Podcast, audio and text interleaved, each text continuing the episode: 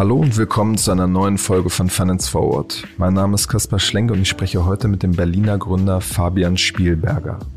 Fabian hat das Schnäppchenportal MyDeals aufgebaut. Über seine tägliche Arbeit hat er aus diesem Grund einen guten Überblick, was in der Fintech- und Kryptowelt passiert.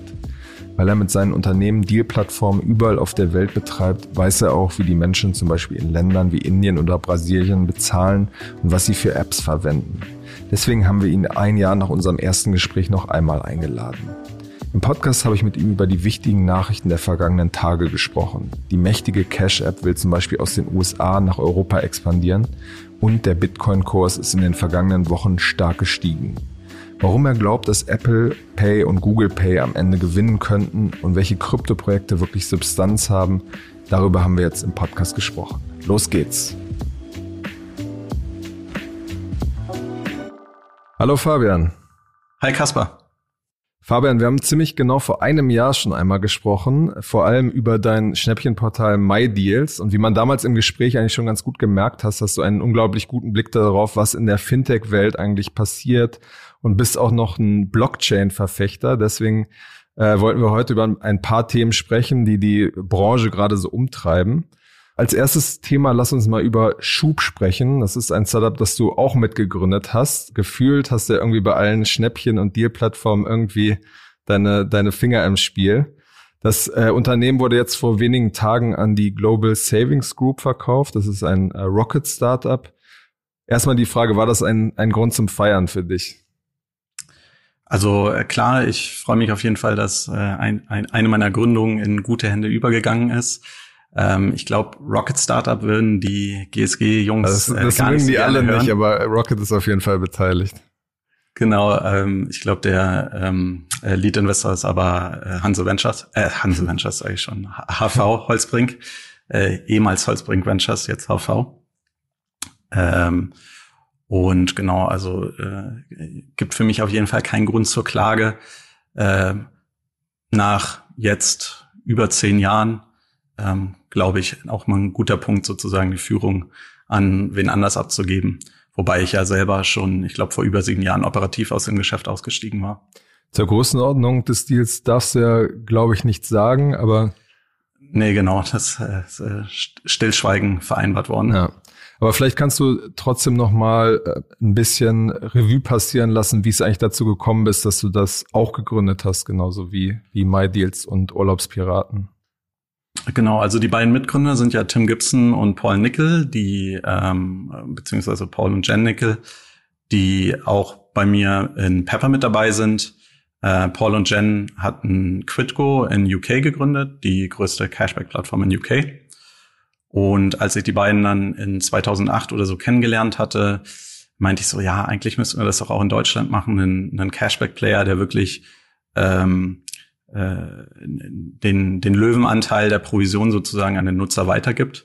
Und ähm, das damalige Management-Team, also Paul und Jen waren auch schon aus dem operativen Geschäft ausgeschieden. Das damalige Management-Team wollte nicht nach Deutschland kommen. Äh, nach einer Weile haben äh, habe ich sie dann ähm, überredet, dass wir es doch gemeinsam machen. Also haben wir dann damals Kipu mit Q, ähm, was Schnäppchen in also die Kipu Road in, in China ist so eine Schnäppchenstraße, okay. ähm, äh, haben das dann gegründet. Und ähm, ich glaube, nach zwei oder drei Jahren bin ich dann operativ da ausgeschieden, ähm, habe es ans Management-Team übergeben. Und später haben wir es dann das englische Business und das deutsche Business wieder gemerged. Um, und ähm, dann ähm, gab es vor kurzem den Versuch, oder vor kurzem, vor jetzt schon über einem Jahr, äh, mit dem englischen Konkurrenten Top Cashback zu mergen. Da hat leider das englische Kartellamt äh, Nein zugesagt. Äh, meiner Meinung nach extrem unverständlich. Ähm, da in Deutschland wäre das ja, glaube ich, unter wahrscheinlich unter diese Grenze gefallen noch, oder?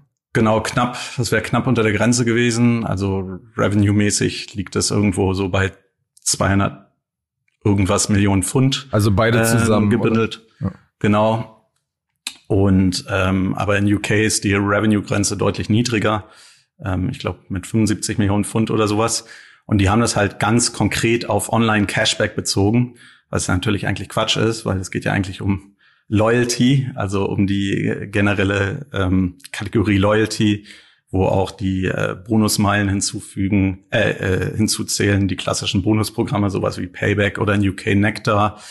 Ähm, ja, aber das ähm, gut, wenn die Behörde das so sieht, dann kann man da nichts machen. Mhm. Wie kannst du so ein paar, jetzt nicht in die Details, sondern ein paar Zahlen nennen, wie viel, wie viel Mitarbeiter, wie viel Deals auf der Plattform, dass man so ein bisschen Gefühl kriegt, wie, wie groß das ist? Genau, also Schub, die, die deutsche Plattform, um die es ja jetzt wahrscheinlich geht, das sind, ich glaube, so knapp 40 äh, Mitarbeiter. Ähm, Deals in der Form gibt es so richtig bei Cashback nicht, sondern eher so angeschlossene Partner. Das weiß ich jetzt ehrlich gesagt aus dem Kopf nicht. Auf jeden Fall weit über 1000. Ähm, vielleicht sogar 1500 oder sowas, so, so in dem Dreh etwa. Ähm, und das Prinzip ist so ähnlich, wie man es von Payback kennt, also dass man bei den teilnehmenden Händlern ähm, einen, einen Prozentsatz sozusagen zurückbekommt, wenn man über das Portal einkauft. Also statt die Payback-Karte vorzuzeigen, startet man auf dem auf, auf schub.de, ähm, klickt sich dann weiter zu dem Händler und der bezahlt dann eine Provision an Schub und Schub gibt einen Teil dieser Provision dann an den äh, Endverbraucher weiter. Wie hoch und, sind die, äh, sind die Rabatte so im Schnitt? Genau, also von Elektronik ist wahrscheinlich das niedrigste, was so irgendwie bei ein, zwei Prozent ist, hoch bis zu Fashion 10 bis 15 Prozent. Ähm, ganz beliebt natürlich auch Finance oder ähm, Travel, wo dann teilweise die Provisionen bei 50, 200 oder sogar 300 Euro liegen können. Ähm, wenn man jetzt zum Beispiel ein Depot umzieht mit einem hohen Volumen oder einen Kredit über äh, viele tausend 50 oder 100.000 Euro oder sowas aufnimmt, kann auch schon mal bis zu 1.000 Euro Provision gezahlt werden. Was ist sozusagen der Anreiz der, der Händler, da auf die Plattform zu gehen? Weil zum Beispiel bei, bei, ähm, bei den Pay, also bei Payback, bei den Loyalty-Programmen ist ja der Anreiz, dass sie Daten über das Nutzerverhalten äh, bekommen und dadurch die Leute da mehr einkaufen. Wie ist das bei, bei Schub? Ja, also am Ende des Tages ist es eine, eine Art Loyalty-Konzept, also zu sagen, der, an, anstatt dass der Kunde über irgendwelche anderen Werbeportale kommt, die dann bezahlt werden, kommt er halt über das Cashback-Portal. Ähm, ich ich glaube, dieser der, der Datenaspekt existiert zwar sicherlich bei Payback und Co. Ähm, ich fürchte, die wenigsten Unternehmen haben A Zugriff auf diese Daten und B können wirklich ernsthaft was mit den Daten sozusagen, die in konkrete Actions ähm, äh, umsetzen, weil dann doch die Datenbasis am Ende des Tages ein bisschen zu klein ist, äh, beziehungsweise die, die Zielgruppe einfach zu klein wird von den adressierbaren äh, Leuten. Ähm, genau, und so äh, können die halt, haben die halt Zugriff auf eine meistens sehr kaufkräftige Kundschaft, die halt aber trotzdem preisbewusst ist, ähm, aber jetzt dann ähm, genau sich vielleicht noch mal so ein bisschen was zurückholen möchte. Mhm. Wie kam es damals zu der Entscheidung, das nicht stärker mit mit deinem anderen Unternehmen, mit MyDeals zu verzahnen, weil man könnte ja im Grunde genommen auf der einen Seite suchen die Leute quasi Vergünstigung und auf der anderen bekommen sie die. Man hätte ja überlegen können, dass man das quasi stärker zusammenführt. Also über die Jahre habe ich ja verschiedene Unternehmen gegründet oder mitgegründet sozusagen und die drehen sich eigentlich alle so im weitesten Sinne um, um, um, um den Bereich äh, Geld sparen, also auch Urlaubspiraten zum Beispiel oder eben halt Pepper beziehungsweise MyDeals.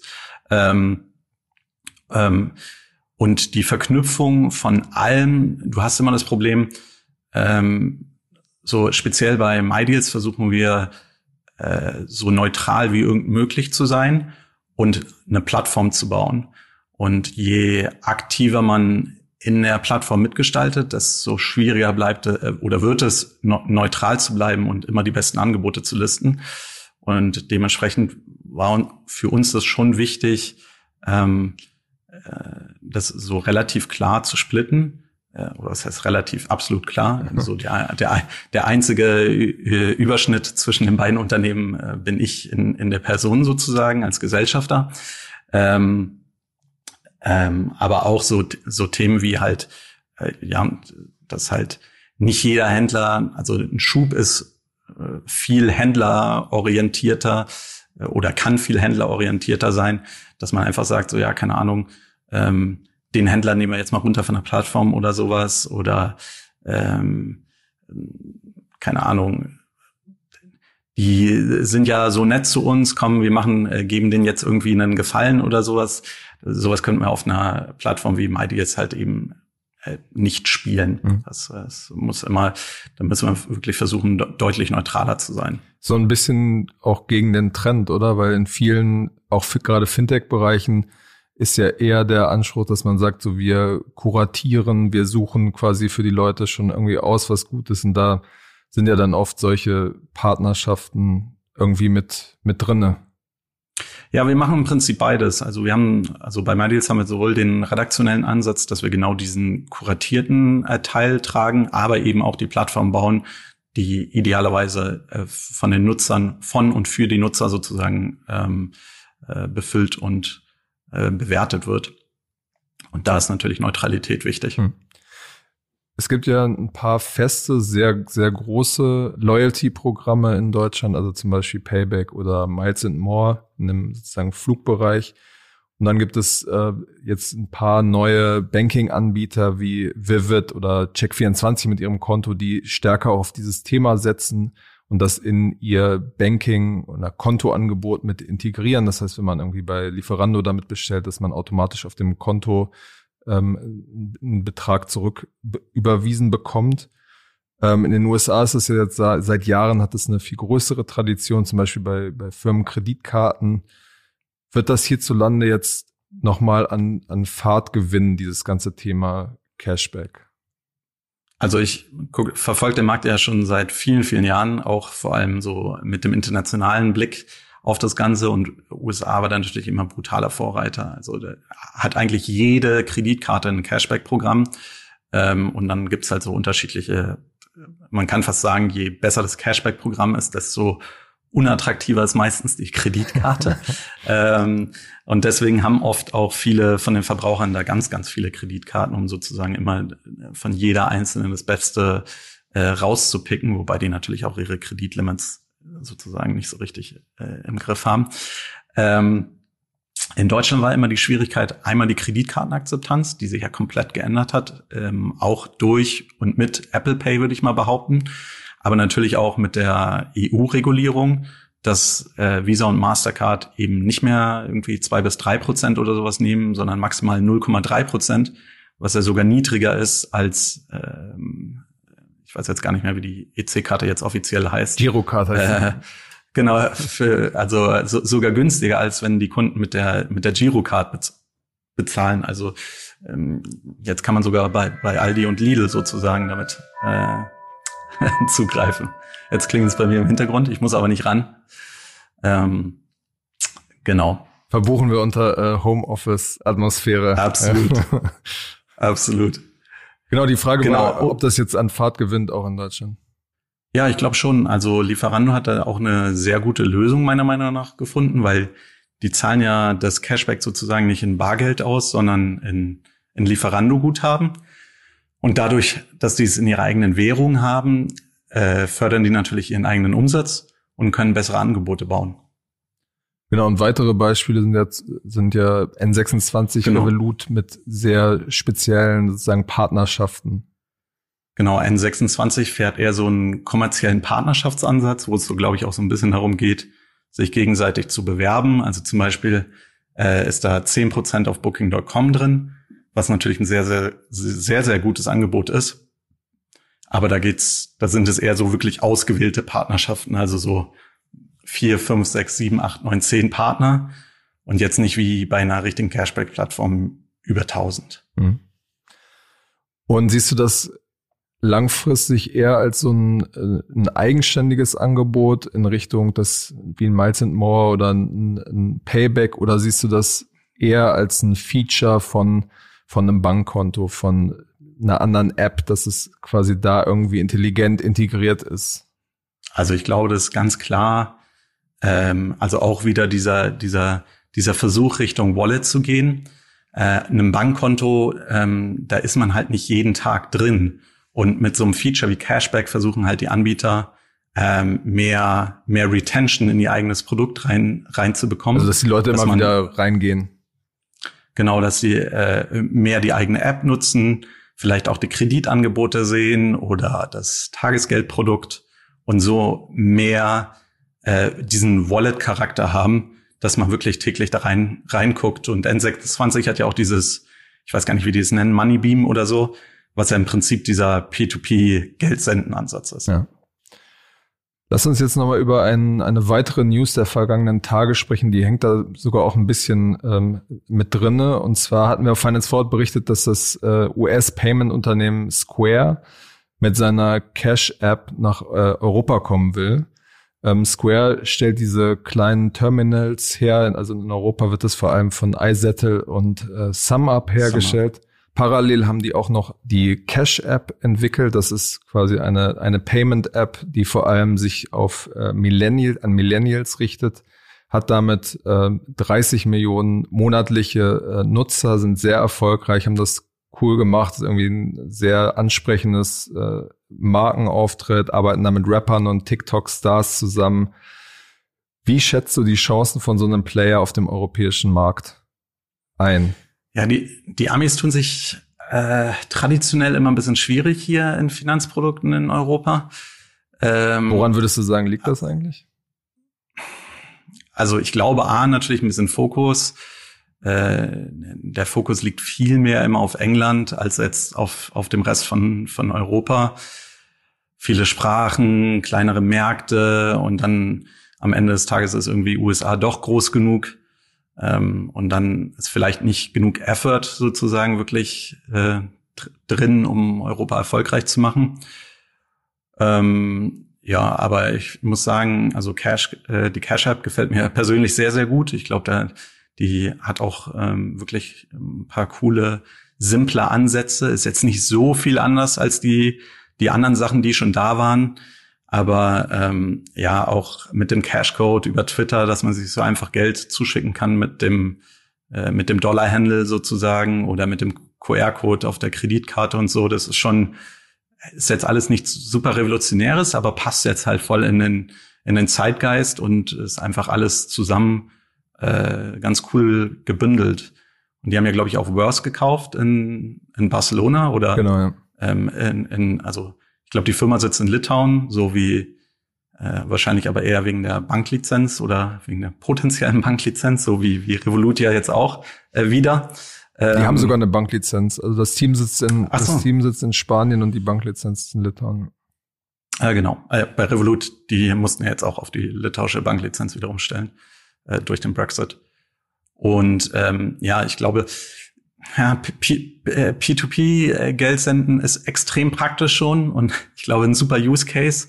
Ähm, einen neuen unbekannten Anbieter dafür extra installieren, wenn man schon PayPal benutzen kann, äh, ist, glaube ich, schon schon schwierig. Aber vielleicht noch mal mit dem Krypto-Ansatz. Äh, also die Cash App hat auch viel PR bekommen und viel Push, weil man super leicht halt äh, Bitcoin und andere Kryptowährungen da drin kaufen konnte.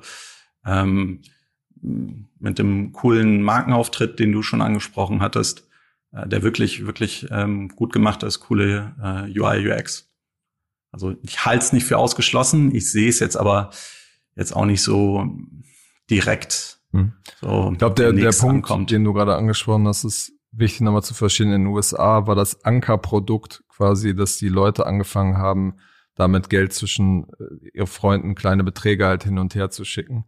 Und mit diesem Ankerprodukt kann man, glaube ich, in, in Deutschland und in Europa äh, ist man jetzt einfach zu spät, weil der Markt, äh, also dass die Funktion ist einfach bei PayPal schon sehr gut gelöst. Und das wird, glaube ich, sehr schwierig. Ähm, also wenn, muss man dann überlegen, findet man einen anderen, ein anderes Argument, damit die Leute sich das holen. Was ein bisschen schade ist, oder was heißt schade ist, wenn, wenn sie vielleicht ein bisschen schneller gewesen wären, hätte man noch bei den ganzen Kleinanzeigenportalen, glaube ich, ganz gut drauf ähm, gehen können. Also äh, wie, wie, wie ähm, meinst du das genau? Naja, also äh, PayPal wird ja sehr gerne ähm, für auch für für in, in den ganzen Kleinanzeigen und sowas als Zahlungsmethode benutzt, aber natürlich die Family und Friends Version, damit man keine 1,9 Prozent Gebühren zahlen muss. Ähm, aber da hast du natürlich den Nachteil, dass es halt eben nicht mehr abgesichert ist. Ähm, und jetzt springen ja die ganzen Kleinanzeigenportale darauf auf, dass sie ihre eigene Payment-Lösung bauen, äh, um halt mehr vom Kuchen sozusagen abzubekommen und ins transaktionale Business äh, einzusteigen. Ähm, ich glaube, da hätte hätte man vielleicht auch noch mit, mit reinkommen können. Ähm, Und du meinst, dann hätte man automatisch eine riesen Reichweite gehabt über diese Portale? Mega, ja, absolut. Und vor allem halt genau in diesem Kundenkreis in einer sehr ähnlichen Wahrnehmung, wie, wie heute in einem PayPal genutzt wird halt. Wenn man jetzt den Blick nochmal ein bisschen weitet, dann ist es ja so, dass der, der Wettbewerb um die Kundinnen und Kunden im, im Onlinehandel extrem zugenommen hat. Es ging kürzlich so eine, so eine Grafik, ähm, quasi in den Kreisen kursierte, die so ein bisschen von JD Sports, das ist so ein britischer Online-Händler, die hatten auf ihrer Seite haben so 14 Logos von unterschiedlichen Anbietern, mit denen man bezahlen kann, von Visa, Mastercard über äh, PayPal, Klarna bis hin zu Alipay und irgendwelchen Krypto-Anbietern. Wie wird sich aus deiner Sicht der Markt entwickeln? Wer wird sich da durchsetzen? Ah, das wird super spannend. Also auch sehr schwer vorherzusagen. Also ich glaube extrem an Simplicity. Also äh, ich bin großer Apple Pay und Google Pay äh, ähm, Verfechter und ich kann mir gut vorstellen, dass sie wirklich einen wirklich, wirklich großen Marktanteil auf sich ziehen werden. Äh, wenn man nach Asien guckt, dann wird es wahrscheinlich eher so ein Play von, man bietet alles an, es wird alles geben, einfach um äh, dem Kunden die Wahl zu lassen. Also äh, selbst bei den Straßenständen in, in Malaysia oder Japan oder sonst wo hängen drei, vier, fünf QR-Codes. Ähm, warum sollte es beim, beim Online-Checkout auch äh, nicht ähnlich sein? Ähm, ja, wobei ich schon glaube, dass Apple Pay und Google Pay äh, den anderen es wirklich, wirklich schwer machen werden. Klarna hat noch einen spannenden Ansatz mit dem Buy Now, Pay Later ähm, Konzept natürlich. Auch nochmal eine klare Differenzierung dadurch. Also, dass man quasi entscheiden kann, wann bezahlt man zwei Wochen später sofort oder man bekommt halt einen Kredit und zahlt es über zwölf Monate zurück. Genau, ich glaube, technisch funktioniert es so, die erstellen dir on the fly eine Kreditkarte ähm, äh, und äh, genau, du zahlst es dann halt in, weiß ich nicht, drei Monatsraten oder sowas ab. Äh, mag ich persönlich gar nicht, bin eigentlich sehr, sehr stark gegen Konsumentenkredite, gerade ähm, bei Produkten, wo man es eigentlich nicht wirklich braucht, also wenn es jetzt kein Auto oder sowas ist. Aber äh, gibt es natürlich eine definitiv eine Zielgruppe für. Und äh, gerade in den USA ist das, glaube ich, äh, sehr, sehr beliebt ähm, und relevant. Und auch die äh, ich glaube, N26 startet, hattet ihr geschrieben, jetzt auch bald in Brasilien. In Brasilien zum Beispiel, das ist absoluter Standard. Da wird alles in drei Monatsraten bezahlt. Alles, also auch der Supermarkteinkauf. Und ähm, wenn, wenn eine, eine Kreditkarte oder eine, eine, Wallet nicht dieses Feature hat, dann funktioniert die halt nicht in Brasilien. Mhm. Man ist die Frage auch, ob äh, Apple und Google stärker in diesen, in diesen Wallet-Charakter auch übergehen. Also in, in Indien ist es ja, glaube ich, so, dass Google das auch schon ausprobiert, dass dann deine, deine Zahlungs-App eigentlich der Eingangspunkt für deinen Online-Einkauf ist. So, Klarna geht auch diesen Weg. Ähm, da ist so ein bisschen die Frage, ob sich das in Europa als Ansatz durchsetzen kann.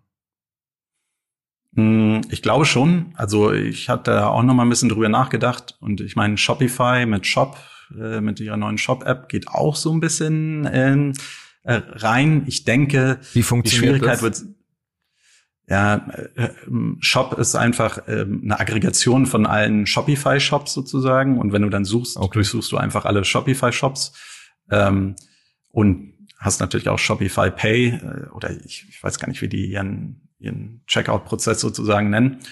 Ähm, aber dadurch hast du halt, äh, kannst du halt sozusagen einen Skaleneffekt für, für die Shopify-Shops erzeugen. Äh, also am Ende des Tages will irgendwie jeder äh, die Wallet und der Player für alles werden. Und ich meine, das Vorbild ist ganz klar, äh, Alipay und, und WeChat als die, ähm, als die Definition der Super-Apps sozusagen. Ähm, und gerade also vor allem in Asien ähm, eifern alle, all, allen denen hinterher. Von Grab, was so dieses das Uber da drüben äh, war, oder oder Gojek, die jetzt glaube ich auch mergen. Ähm, und die bauen dann auch Payment-Lösungen und machen Food Delivery und alles wird alles. Und am Ende des Tages geht es darum, wer hat den niedrigsten Customer Acquisition Cost und kann den höchsten Customer Lifetime Value daraus rausziehen. Und ich würde sagen, wer, wer hat den niedrigsten Customer Acquisition Cost? Google ähm, oder Apple, weil sie verkaufen nun mal die Geräte und äh, damit haben sie ihre Apps installiert. Und für den Verbraucher macht es auch einfach Sinn, dass Payment ähm, in dem OS verankert ist. Es ist, sicher. Ähm, also in dem Betriebssystem meinst du der, der Smartphones? Genau, genau. Also ich, ich könnte mir schon vorstellen, dass es nochmal relevant ist, aber wird sicherlich auch kartellrechtlich nochmal ein Thema, mhm. Thema werden. Lass uns jetzt äh, im letzten Drittel nochmal über eins deiner weiteren Lieblingsthemen sprechen. Vor dem Podcast hast du gerade nochmal die, die Kurse auch gecheckt. ähm, es geht um die äh, Blockchain-Technologie im weitesten Sinne. Gerade in den letzten Wochen stand ja, ähm, ja die Kryptowährung, vor allem Bitcoin und Ethereum, sehr stark im Fokus. Der Kurs von Bitcoin ist von 18.000 auf äh, zeitweise 44.000 Dollar gesprungen. Und eine der gängigen Erklärungen ist ja, dass ähm, zunehmend institutionelle Anleger diese Assetklasse entdeckt haben. Äh, Gerade ist es wieder ein bisschen runtergegangen. Wie beurteilst du generell diesen krassen Kurseinstieg über die letzten Wochen? Also, wenn wir jetzt nicht Oktober, November, Dezember gehabt hätten, würden wir jetzt wahrscheinlich nicht über Bitcoin, sondern über DeFi, also Decentralized Finance reden, weil das war eigentlich der Boom 2020. Ähm, aber die letzten paar Monate haben wirklich nochmal, ja, zur nächsten, ähm, zum nächsten Bullrun äh, angesagt. Und äh, wenn man nach Google Trends guckt, sind wir fast wieder so hoch wie 2017, was Suchanfragen für, für Bitcoin und Ethereum angeht.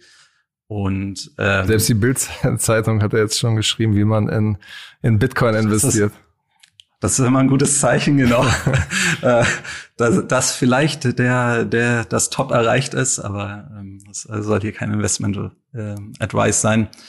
Ähm, ja, also ich glaube natürlich auf jeden Fall institutionelle Investoren kamen dieses Jahr rein. Ähm, es kamen die ersten ähm, publicly traded companies, die ähm, ihr Treasury in, in Bitcoin oder einen Teil des Treasuries in Bitcoin stecken. Square hat 50 Millionen Dollar investiert natürlich eigentlich nichts so, vor allem wenn man überlegt, dass sie durch die Cash-App ja wirklich, ja, und durch die Cash-App halt wirklich super nah dran sind. MicroStrategy, so ein kleinerer Softwareanbieter dagegen, ähm, ähm, die haben 500 Millionen Dollar, also äh, fast all ihr Cash in Bitcoin gesteckt.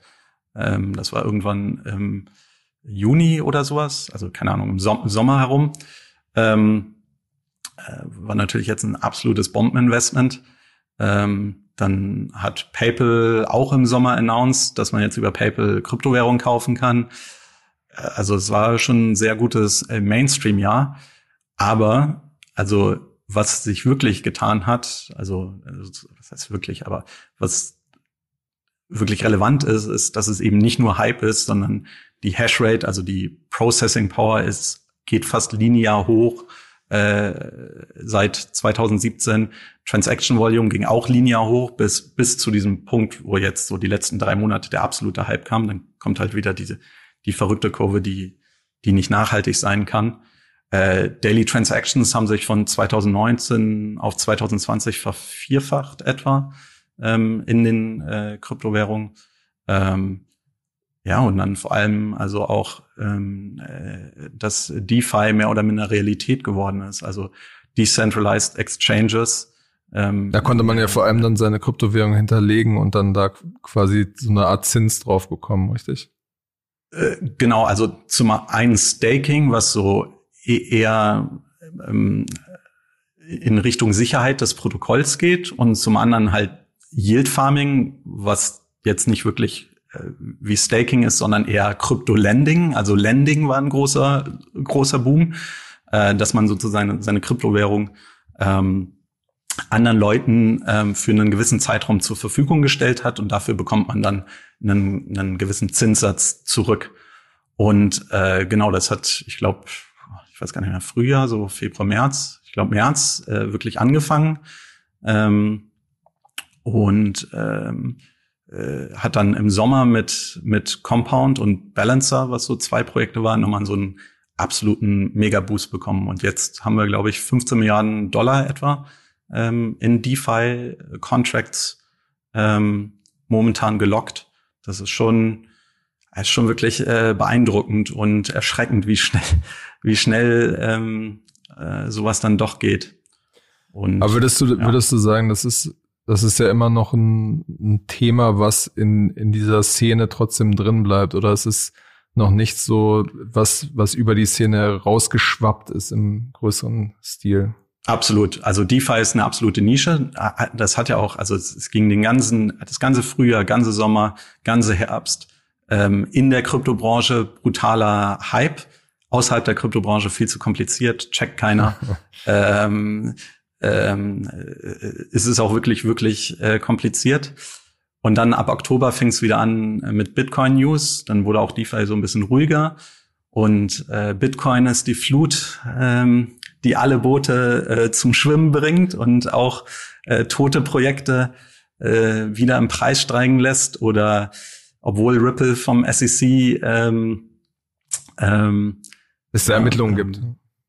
Äh, es Ermittlungen gibt und es nicht wirklich gut aussieht, äh, steigt weiter de, weiterhin wieder der Ripple-Preis.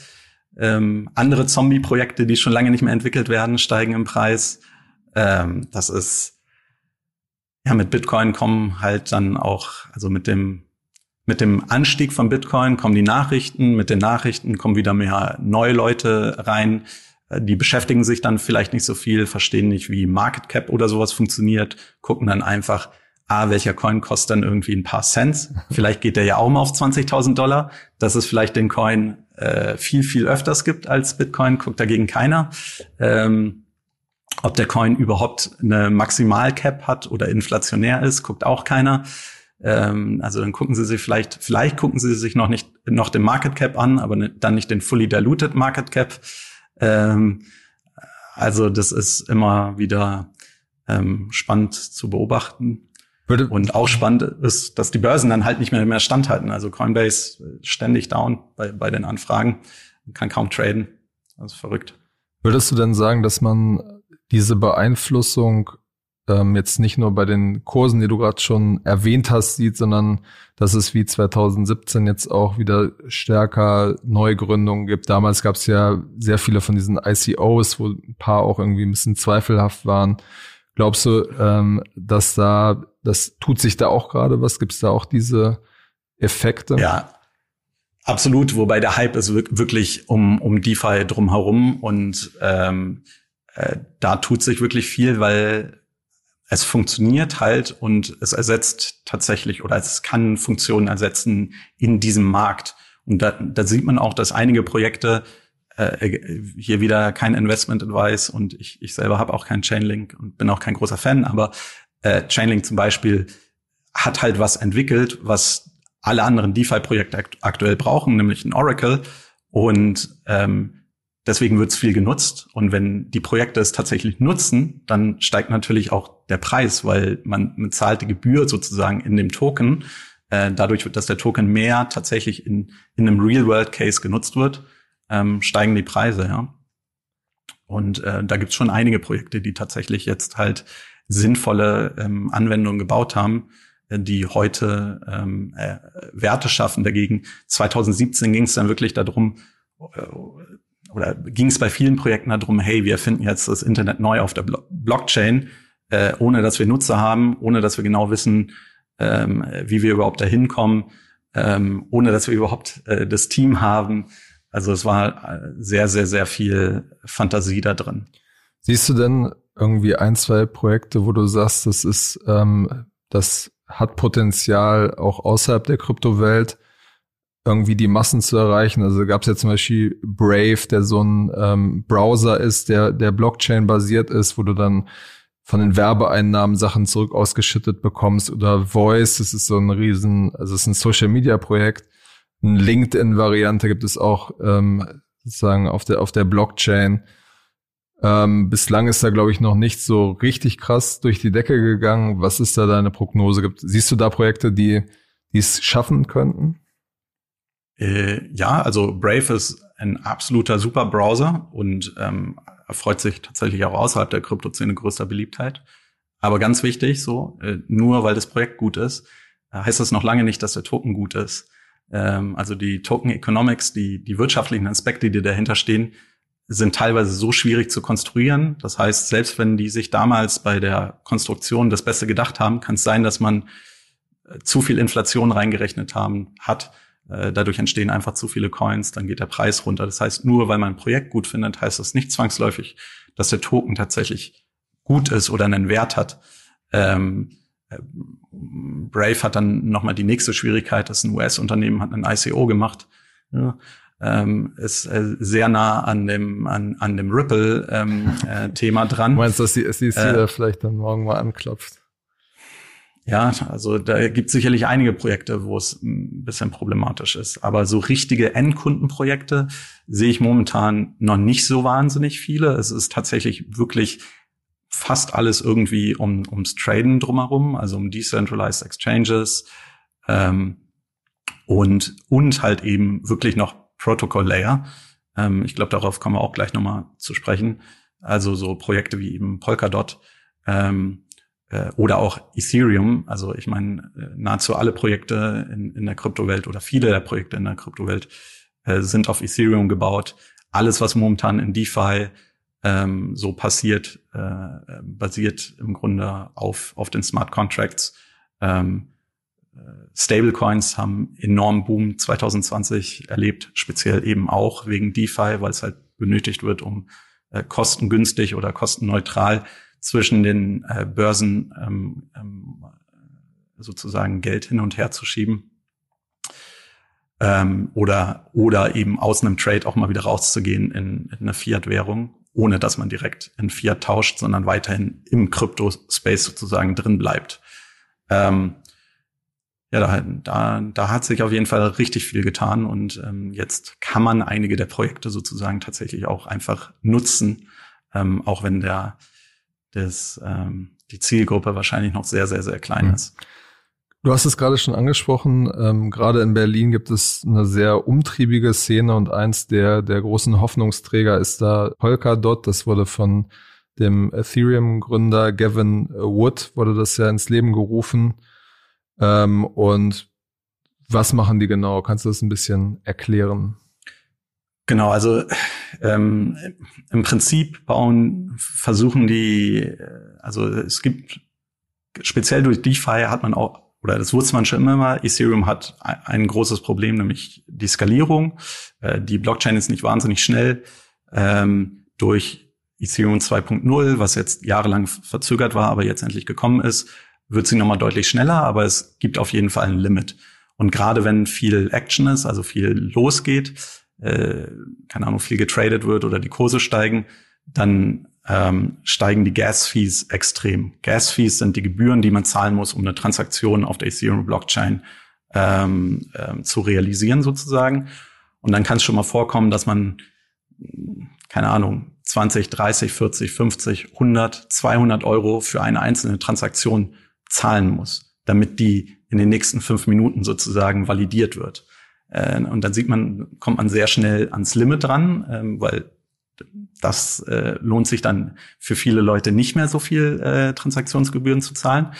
Und eine der großen äh, Ideen damals war, ähm, eben ein Ethereum zu bauen, was zu skaliert. Und dann gibt's verschiedene Second Layer, Second Layer Approaches sozusagen. Also man versucht nicht unbedingt ähm, Ethereum zu ersetzen, und Sondern dass Polkadot, beide, dass beide Projekte auch zusammen funktionieren können, richtig? Korrekt. Und genau das macht eben Polkadot. Äh, die bauen eine, eine, eine Blockchain, die ähm, interoperable zwischen verschiedenen Blockchains ist. Es ist ein so, sogenanntes Relayer, ähm, eine Relayer-Chain in der Mitte und außen dran können andere Blockchains andocken. Ähm, dadurch hat man den, den Vorteil, dass die Transaktionen äh, nicht sequenziell, sondern also nicht nacheinander, sondern parallel ähm, ähm, stattfinden können. Äh, dadurch ist sie schneller und kann zwischen mehreren Blockchains ähm, äh, ähm, Transaktionen darstellen. Und das ist gerade für DeFi, wo es äh, sozusagen immer zwischen den Tausch zwischen mehreren Blockchains beziehungsweise Währungen geht, extrem wichtig. Genau, die hatten auch damals ein ICO gemacht. Das war der ich glaube, wahrscheinlich der letzte profitable ICO sozusagen für die, für die Investoren. Ähm, und die hatten auch, die waren die ersten, die so einen extrem langen Lockup gemacht haben. Ich glaube, ähm, zwei Jahre bevor man seine äh, Tokens verkaufen durfte.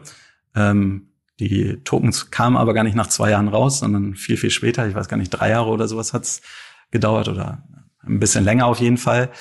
Ähm, und das war ein, guter ICO, also haben viele Leute dann tatsächlich auch dran äh, Geld wieder verdient, weil ähm, das Team dahinter ist sehr gut. Äh, da ist auch Parity ähm, entwickelt da auch mit. Jutta Steiner aus, aus äh, Berlin, beziehungsweise sind einige hier ähm, in Berlin, die für ähm, Polka arbeiten.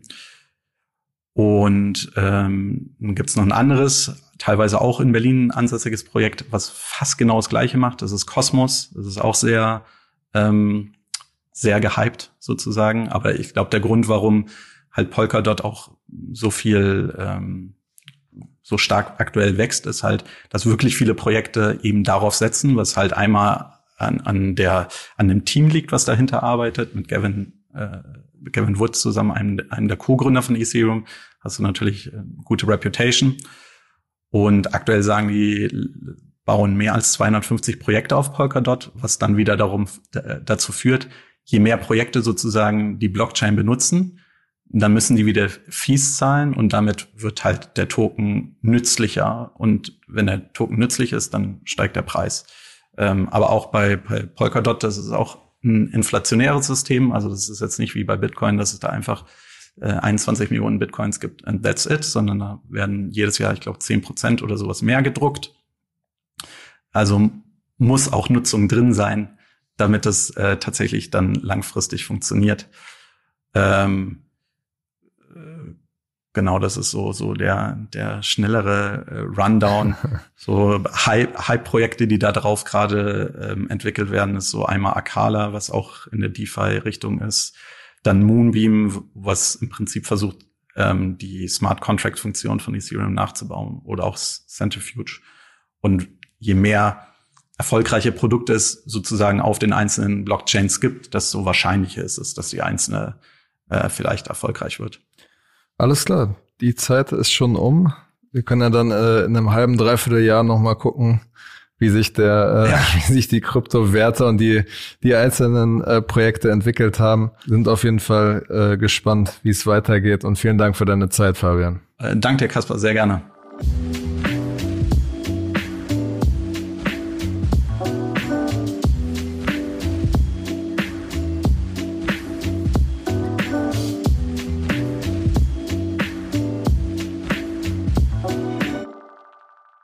Podcast wird produziert von Podstars bei OMR.